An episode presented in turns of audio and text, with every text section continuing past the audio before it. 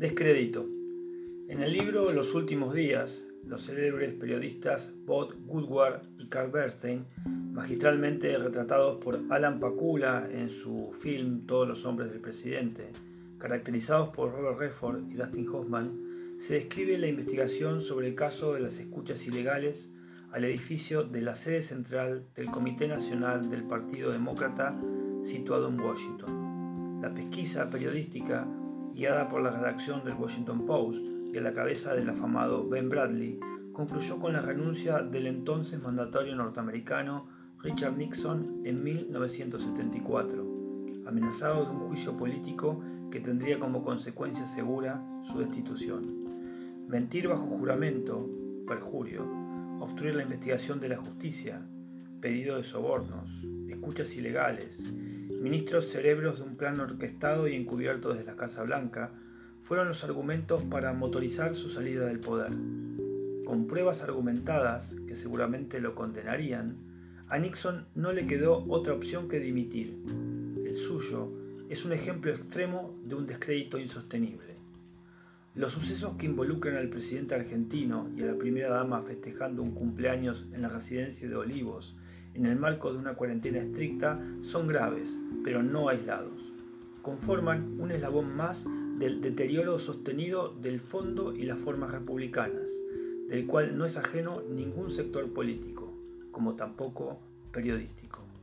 Es importante ver el proceso para dimensionar los hechos y, de este modo, poder contextualizarlos en un encadenamiento, más largo. Y aunque de él indicaremos algunos ejemplos dispares y de diferente valoración institucional, el trasfondo aparece semejante.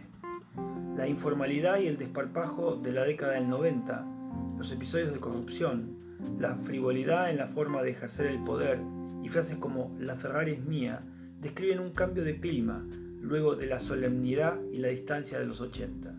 Un cambio cultural que fue horadando la sustancia de las instituciones y ampliando la distancia entre lo que se dice y lo que se hace al coste de expandir el abismo entre la política y la ciudadanía.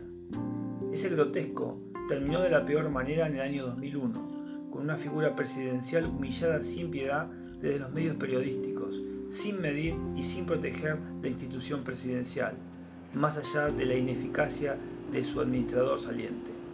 Presidentes jugando con bastones presidenciales o, bailando en los balcones de la Casa de Gobierno, o lo que es aún peor, no entregando los atributos del poder a quienes fueron legítimamente elegidos, vaciando de este modo de contenido un acto institucional de relevancia. Baste ver la historia argentina, convulsionada y violenta en muchas de sus etapas, y los costes que padeció para reconstruir su democracia, para medir el daño que esas actitudes suponen.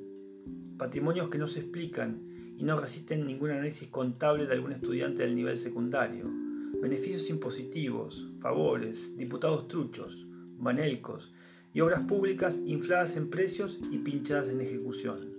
Un punteo elocuente de la crisis institucional que supimos conseguir.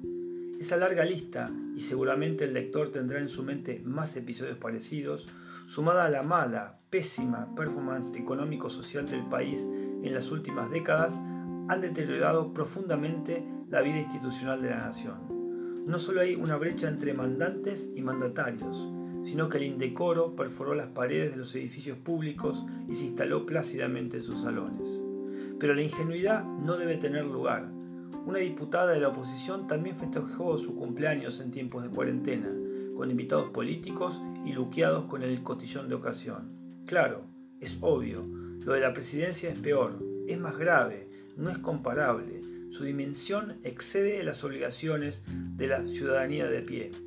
Pero la hipocresía es la misma, se ha vuelto transversal y eso evidencia la agudeza del drama. No hay islas, hay un continente. De igual modo, otro costado de la tragedia argentina es la impudicia de cierto periodismo, oficialista y opositor, aunque esta afirmación última parezca un contrasentido de lo que el mismo periodismo libre supone en el trato de las instituciones e investiduras republicanas, burlas, insultos abiertos, vulgaridad en el lenguaje con el que se presentan las noticias, desprecio y una búsqueda de rating que por momentos da vergüenza ajena. Al poder se lo debe criticar, investigar, vigilar, pero eso se puede y debe hacer preservando las formas, el valor y el contenido de nuestras instituciones, que claro está, son las que garantizan que podamos controlar el poder de turno. El descrédito no se arregla fácilmente, es una cultura republicana que hay que rearmar y resignificar. Parte de su sentido cobrará valor y envergadura en un país que finalmente integre de verdad a su casi mitad excluida.